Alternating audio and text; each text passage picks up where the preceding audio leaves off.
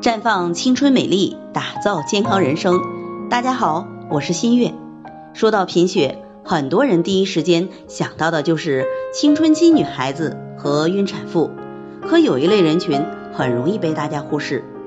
夏兰今年二十五岁，初为人母，孩子七八个月了，还没有增加辅食，觉得母乳孩子免疫力好，所以自己总是给自己吃好吃的，连雪尔乐口服液也都喝上了。自己感觉还挺不错，身体恢复的很好，奶水也很足。可让他想不明白的是，孩子近来经常生病，三个月生病两次了，每次生病都要去医院。今年的情况又比较特殊，折腾来折腾去，花钱不说，自己和家人也搞得筋疲力尽的。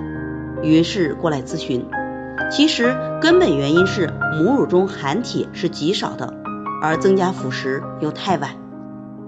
如果孕期妈妈饮食摄入不足，那么胎儿体内储存的铁也会相对少一些。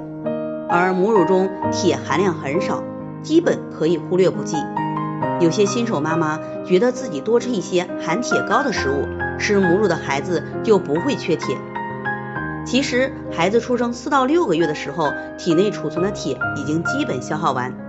所以，一般孩子出生四个月以后就要注意辅食的添加和铁剂的补充。但不少妈妈因为缺乏这个常识，长期给孩子以母乳为主，辅食添加不及时，直到孩子免疫力差，反复生病，到医院检查才发现孩子储存的铁的情况。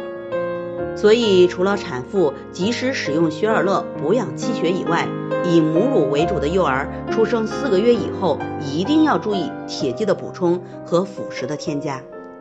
在这里，我也给大家提个醒：您关注我们的微信公众号“普康好女人”，普黄浦江的普，康健康的康，普康好女人。添加关注后，点击健康自测，那么您就可以对自己的身体有一个综合的评判了。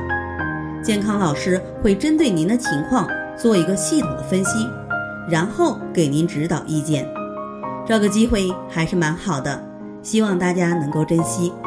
今天的分享就到这里，我们明天再见。